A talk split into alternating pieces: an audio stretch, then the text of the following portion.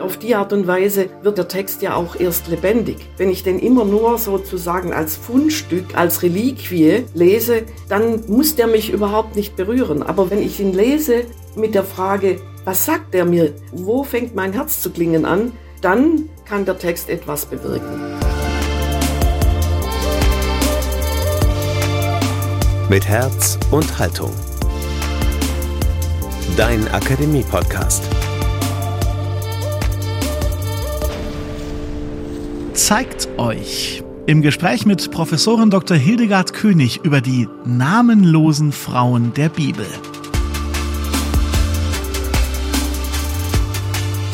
Mit Herz und Haltung ist hier der Podcast aus der Katholischen Akademie des Bistums Dresden-Meißen. Wir liefern euch regelmäßig Input zu den großen Debatten unserer Zeit aus Kirche und Religion, Politik und Gesellschaft, Kultur und Wissenschaft. Mein Name ist Daniel Heinze. Schön, dass ihr dabei seid. So ein Buch hat es so noch nicht gegeben. Zeigt euch, heißt es, und es versammelt 21 Porträts namenloser Frauen der Bibel und schaut damit in die zweite Reihe hinter die uns besser bekannten biblischen A-Promis wie Jesus, Moses, Abraham oder König David. Fällt euch was auf? Na klar, das waren allesamt Männer, genau wie die meisten Autoren dieser biblischen Texte.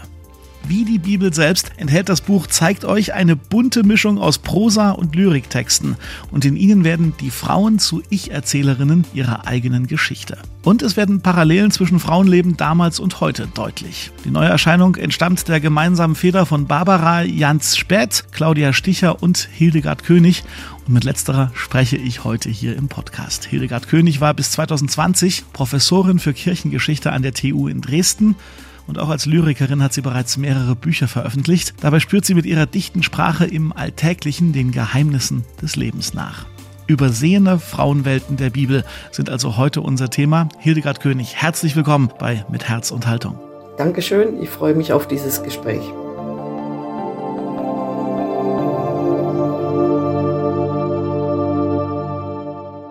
Im Klappentext zu Ihrem Buch heißt es, zeigt euch, bietet einen, ich zitiere mal, frischen, fremden und womöglich befremdlichen Blick auf biblische Geschichten, die vielen von uns wohl vertraut sind. Wie ist die Idee für Ihr ja recht unkonventionelles Buchprojekt überhaupt entstanden? Also das Ganze startete 2021 mit einem Text von Claudia Sticher über Iobs Frau. Diesen hat sie an einen Verlag geschickt, an den an den Verlag Patmos, in dem das Buch auch erschienen ist. Und äh, äh, mit der Anfrage um Veröffentlichung. Und dieser Text war dann zu klein für ein Buch. Und die Partnerin im Verlag hat gesagt, sie kenne da zwei Frauen, die da vielleicht dazu passen könnten, nämlich äh, Kollegin Barbara Jans Speth und mich. Und dann hat Claudia Sticher uns angefragt, ob wir uns vorstellen könnten, an so einem Buchprojekt mitzumachen, Barbara Jans Spät hat damals schon mit mir eine Unterhaltung gehabt darüber, ob man nicht mal über die Frauen in der zweiten Reihe der Bibel etwas machen könnte. Und dann haben wir gesagt, dann schließen wir uns zusammen. Und äh, diese Zusammenarbeit war also am Anfang vollkommen experimentell, aber sie hat sich also in einer unglaublichen Art und Weise entwickelt. Wir haben uns gegenseitig inspiriert. Wir haben auch uns gegenseitig die Texte gelesen, wir haben darüber diskutiert und so ist das Buch entstanden. Nach katholischer Zählung versammelt die Bibel 46 Schriften im Alten Testament, 27 Schriften im Neuen Testament. Und ich habe es ja schon angedeutet, das sind Texte unterschiedlichster Gattungen und Entstehungszeiten und literarische Formen. Wie haben Sie denn aus diesem riesigen Schatz an potenziellem Material jetzt überhaupt Passagen und äh, Frauengestalten, unbekannte Frauengestalten ausgewählt? Also es ist so, dass wir alle schon, alle drei schon lang uns mit der Bibel befassen und immer wieder auf Frauengestalten gestoßen sind, die von größerem Interesse für uns waren. Und jetzt hatten wir die Chance, einfach mal diese Frauen zusammenzustellen. Wir hatten also eine Liste von etwa 50 äh, Frauen und dann haben wir tatsächlich gesagt, welche würde uns denn jetzt jeweils große Lust machen, äh, darüber zu schreiben und sich mit dieser Frau zu befassen. Also da stand jetzt keine Theorie dahinter oder so etwas, sondern tatsächlich die Lust am Schreiben und die Lust am Entdecken. Es ist also auch keine Hitliste, dass das jetzt die 21 wichtigsten Frauengestalten wären oder so, oder die von 1 bis 21 nach unten gezählt oder so. Nein, überhaupt nicht. Dass es tatsächlich äh, mit der ersten namenlosen Frau in der Bibel losgeht, nämlich mit Keins Frau, und dass es mit der apokalyptischen Frau im letzten Buch der Bibel endet, auch das war nicht vorgesehen, aber ist eigentlich eine schöne Sache. Rundet es also meines Erachtens ab. Geben Sie uns doch mal und unseren Hörerinnen und Hörern einen kleinen inhaltlichen Geschmack oder eine Idee, was man da lesen kann. Welcher Text ist Ihnen denn in der Zeit des Buchprojekts besonders ans Herz gewachsen und warum? Also, der mir besonders ans Herz gewachsen ist, ist tatsächlich der Klagepsalm, den ich auf dem Hintergrund einer furchtbaren Gewaltgeschichte im Buch Nummerie geschrieben habe. Entschuldigung, es ist Richter. Weil äh, da geht es tatsächlich um äh, massive sexualisierte Gewalt an einer Frau. Es geht um eine Gruppenvergewaltigung an einer Nebenfrau eines Menschen aus Ephraim. Dieser ist unterwegs mit seiner Nebenfrau und genießt das Gastrecht eines anderen Mannes, der in, der, in dem Ort, wo das spielt, ähm, selbst als Fremder angesiedelt ist. Und eine Bande männlicher Bewohner dieses Ortes fordert diesen fremden Einheimischen auf, den Gast auszuliefern, damit sie mit diesem Mann ihren Mutwillen treiben können. Das heißt also, mit ihm äh, ihn erniedrigen wollen äh, können. Und dieser Mann, dieser Gast wird nicht ausgeliefert, sondern es wird die Nebenfrau ausgeliefert. Mit der Aufforderung, sie sollen doch an ihr ihren Mutwillen auslassen. Und tatsächlich treiben sie es mit ihr die ganze Nacht bis zum Morgengrauen und sie schleppt sich dann an das Haus, an die Haustür und äh, bleibt dort liegen. Es ist nicht ganz klar, ob sie schon tot ist oder ob sie im Sterben ist. Jedenfalls findet sie keine, keine Rettung. Und am anderen Tag kommt ihr Ehemann aus dem Haus, fordert sie auf, mitzukommen. Sie fahren jetzt, sie, sie reisen jetzt nach Hause und da bewegt sie sich nicht mehr. Er lädt sie dann auf seinen Esel und trägt sie heim und die Geschichte ist noch nicht zu Ende. Es führt dann dazu, dass er sie noch zerstückelt, die Leiche zerstückelt und an die zwölf Stämme Israels schickt mit der Aufforderung, sie sollen sich bitte Gedanken drüber machen, was ihm da passiert ist, welches Unrecht da geschehen ist. Für mich ein Text, der himmelschreiend ist, wo aber der Himmel nicht eingreift der in der Bibel so oft eingreift. Hier wird nicht eingegriffen.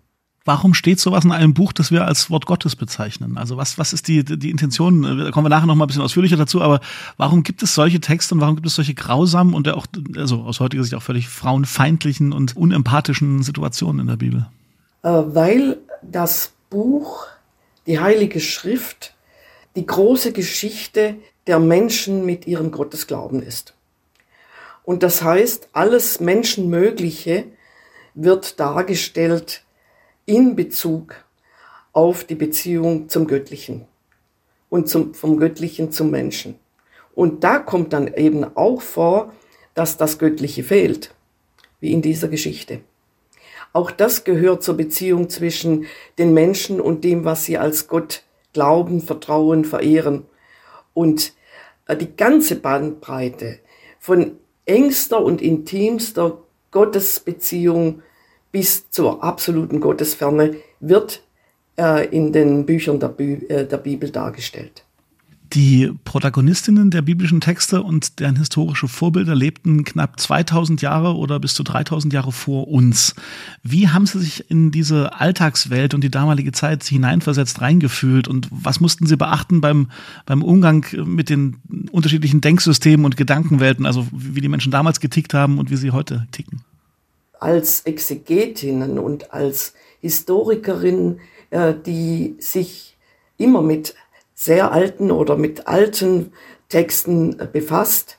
Ich bin ja von Haus aus Patristikerin, das heißt, ich befasste mich mit den frühchristlichen Texten und Literaturen. Bin ich geübt, Texte auf Distanz zu lesen. Das heißt, ich weiß immer, dass zwischen mir und dem Text ein nicht wirklich überwindbarer Graben liegt.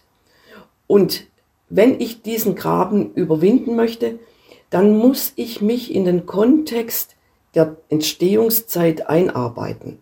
Und das heißt, ich muss mich kundig machen über die Geschichte im alten Orient oder über die, die Gewohnheiten in den Gesellschaften damals, über die patriarchalen Strukturen und so weiter und so fort.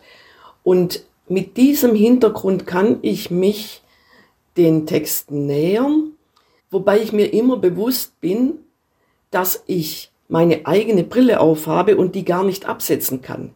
Ich lese die immer als eine Frau des 21. Jahrhunderts.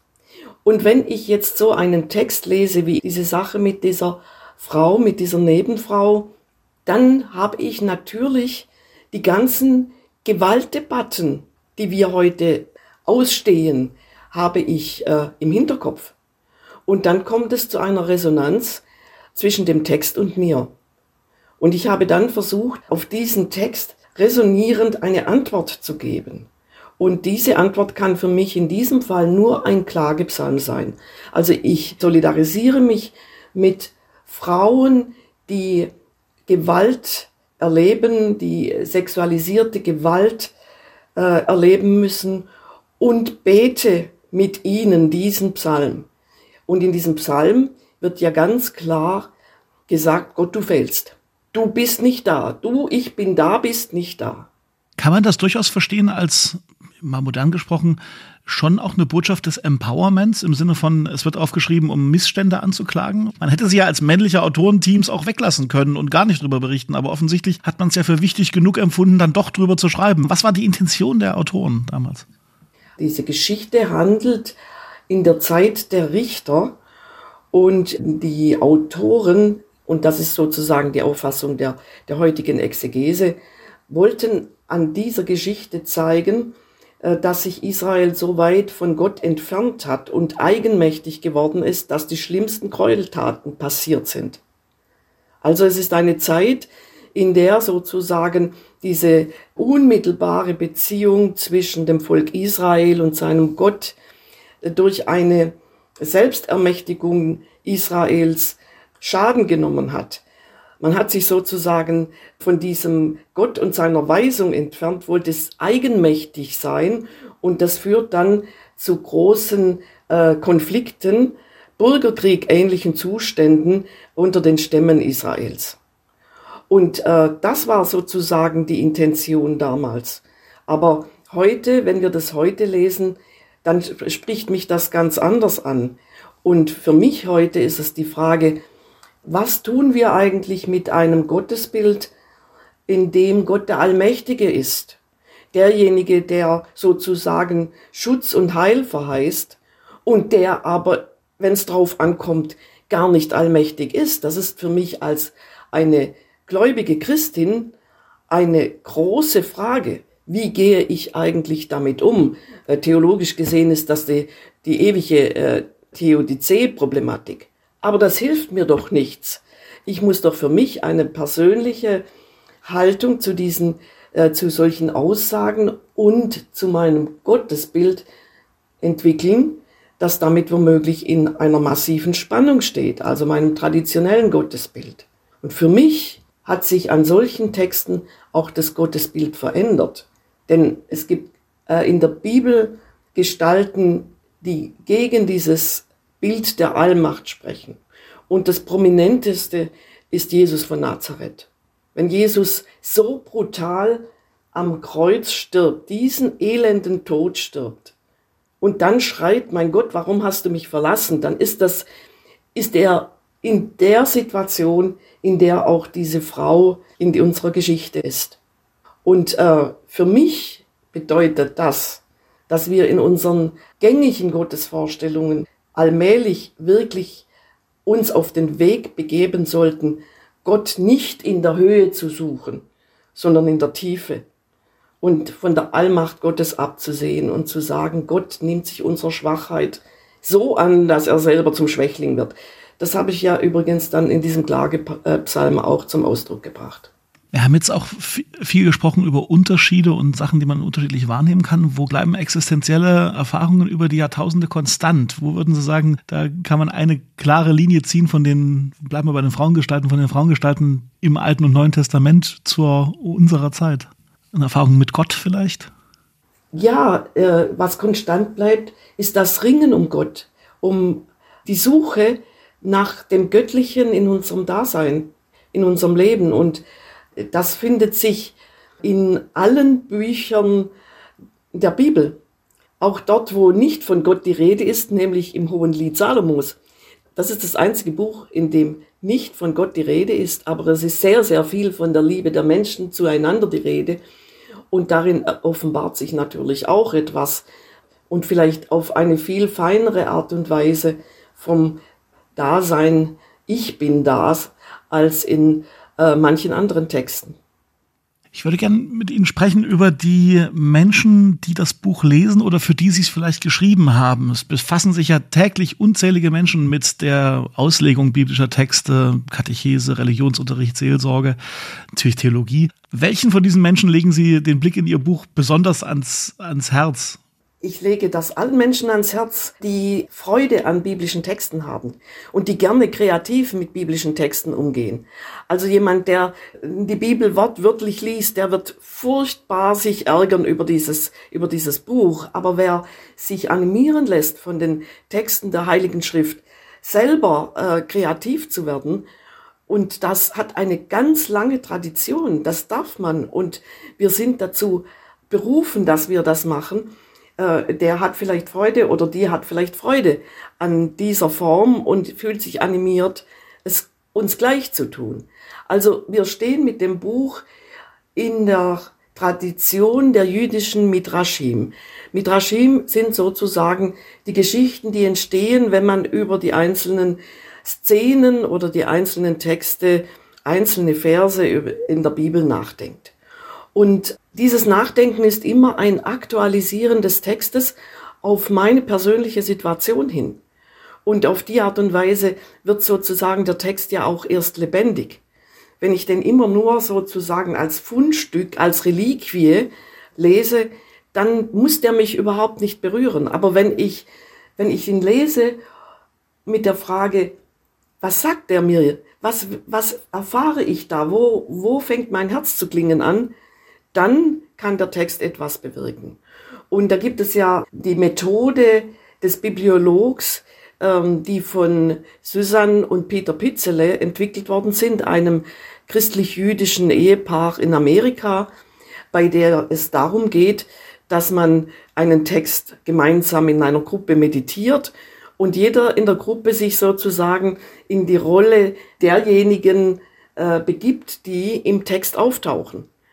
Und zwar ganz ohne Beurteilung und ganz, ganz frei und ganz offen. Und da kommen unglaubliche Dinge zum Vorschein, die dann die ganze Gruppe und dann natürlich auch das Textlesen bereichern. Und wenn Sie wollen, ist das sozusagen ein literarischer Ausfluss aus einer solchen Methode, mit dem Bibeltext umzugehen.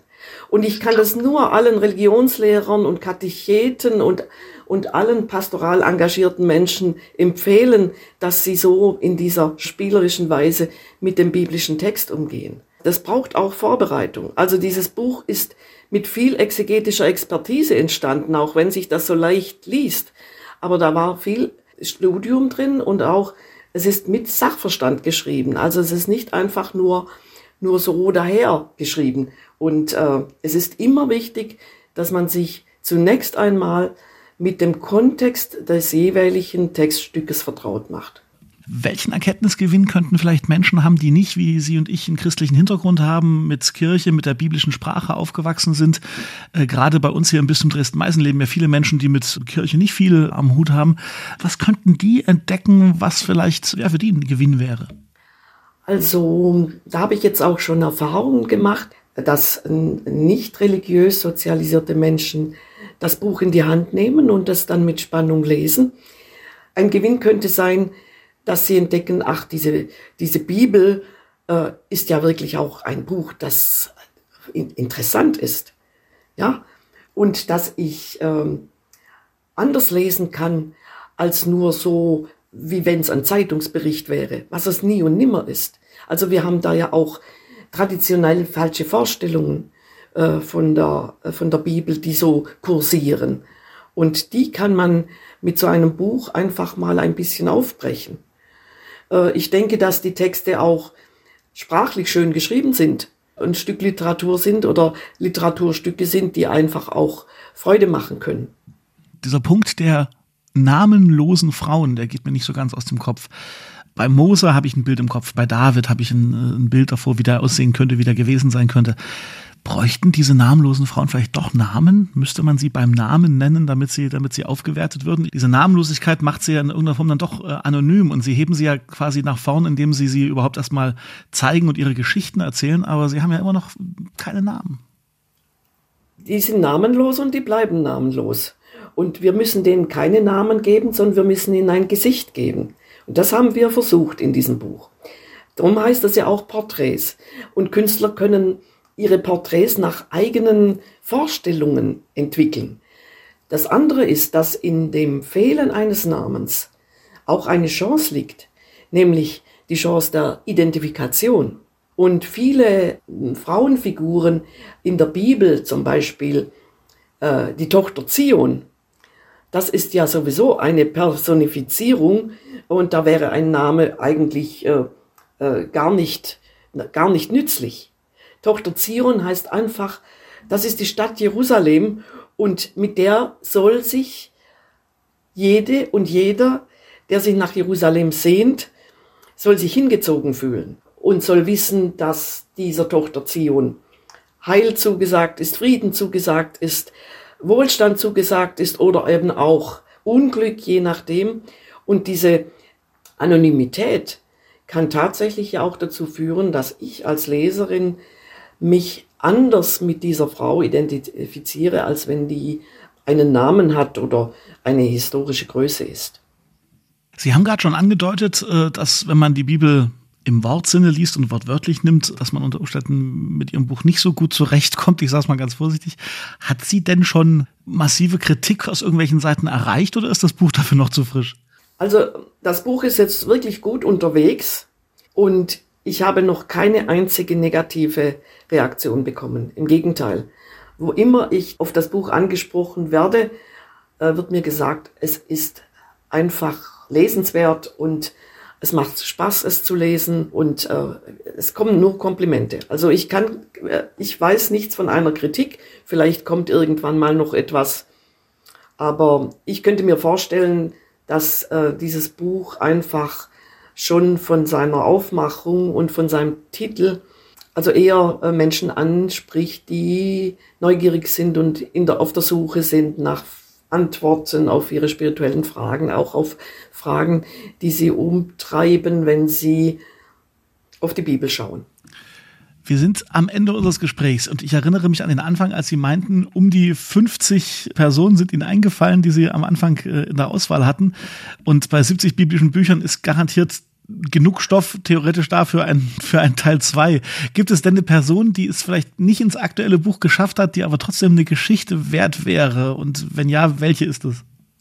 Oh, ja, ich würde gerne ähm, einen Text drin haben oder irgendwann schreiben über die blutflüssige Frau, über die Hämorrhissa.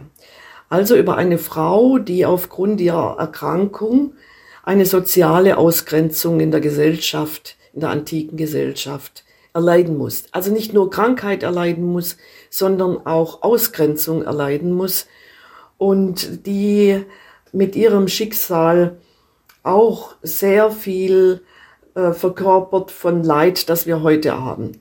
Nämlich von Menschen, die aufgrund ihrer Krankheit, ihrer Gebrechlichkeit oder ihrer besonderen Beschränkungen, physischen und psychischen Beschränkungen an den Rand unserer Gesellschaft gedrängt werden, entsorgt werden in Einrichtungen oder die aber eigentlich im Geschehen über, übersehen sind und vor allen Dingen nicht als Akteurinnen sichtbar werden. Diese Frau, diese blutflüssige Frau, die wird nämlich zur Akteurin. Die überwindet ihre Ausgrenzung, indem sie sozusagen ein Tabu bricht das Tabu, dass sie niemanden anfassen darf und sie fasst Jesus an. Und das führt zu einer sehr, sehr befreienden Begegnung zwischen ihr und ihm. Ich merke schon, der Text ist ja in Ihrem Kopf fast schon im Entstehen. Wir wünschen Ihnen dabei viel Spaß und danken jetzt erstmal im Moment für dieses anregende Gespräch. Frau Professorin Dr. König, vielen Dank für Ihre Zeit und dass Sie bei uns im Podcast zu Gast waren. Ich bedanke mich auch, dass ich dabei sein durfte.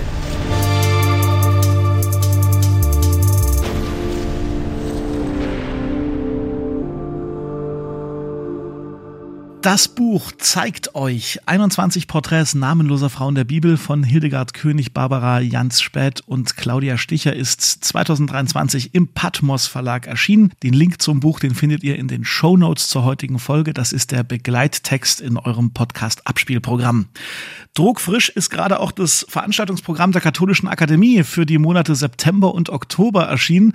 Und aus dem wirklich breiten Angebot lege ich euch gern zwei Veranstaltungen ans Herz, die ideal passen zu dem, was wir wir heute hier besprochen haben. Auf die oftmals unterschätzte Rolle von Frauen in Religion und Kirche blickt eine Konferenz, die die Katholische Akademie des Bistums Dresden-Meißen in ein paar Wochen mitveranstaltet. Gottes starke Töchter, Frauen und das Amt im Katholizismus heißt sie, findet am 18. und 19. September in Leipzig statt und ihr könnt aber auch kostenlos digital dabei sein.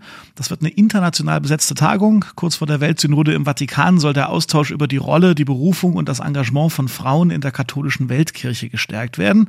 Weitere Infos und die Anmeldemöglichkeit findet ihr auf der Website der Katholischen Akademie. Den Link gibt's ebenfalls in den Show Notes. Und mit dem, was ähnlich wie die 21 Frauengestalten der Bibel häufig übersehen wird, setzen sich außerdem die diesjährigen Herbstvorträge im Chemnitzer Agricola Forum auseinander. Mit dabei an einem Abend zu den Apokryphen, also zu den Texten, die es gar nicht erst in den biblischen Kanon geschafft haben, ist dann auch wieder unser heutiger Gast, Hildegard König, am 4. Oktober alle Termine, alle Infos zu diesem und den übrigen Abenden der Reihe übersehen, findet ihr ebenfalls online. Ihr ahnt es schon genau in den Show Notes. Danke für eure Unterstützung, euer Feedback bei Instagram oder Facebook und danke fürs Weiterempfehlen an Leute, die unsere Themen und Folgen hier ebenfalls interessieren dürften. Abonniert uns bitte, um nichts mehr zu verpassen im Podcast-Programm eures Vertrauens. Und in unserem Feed findet ihr natürlich auch alle bisherigen Folgen seit unserem Start im Frühjahr 2020. Das sind inzwischen über 200 Folgen. Euch wird also garantiert nicht langweilig. An der heutigen Folge mitgearbeitet haben Thomas Arnold, Emily Siegel, Jonathan Burger und ich. Mein Name ist Daniel Heinze. Danke fürs Zuhören und bis zum nächsten Mal. Mit Herz und Haltung. Dein Akademie-Podcast.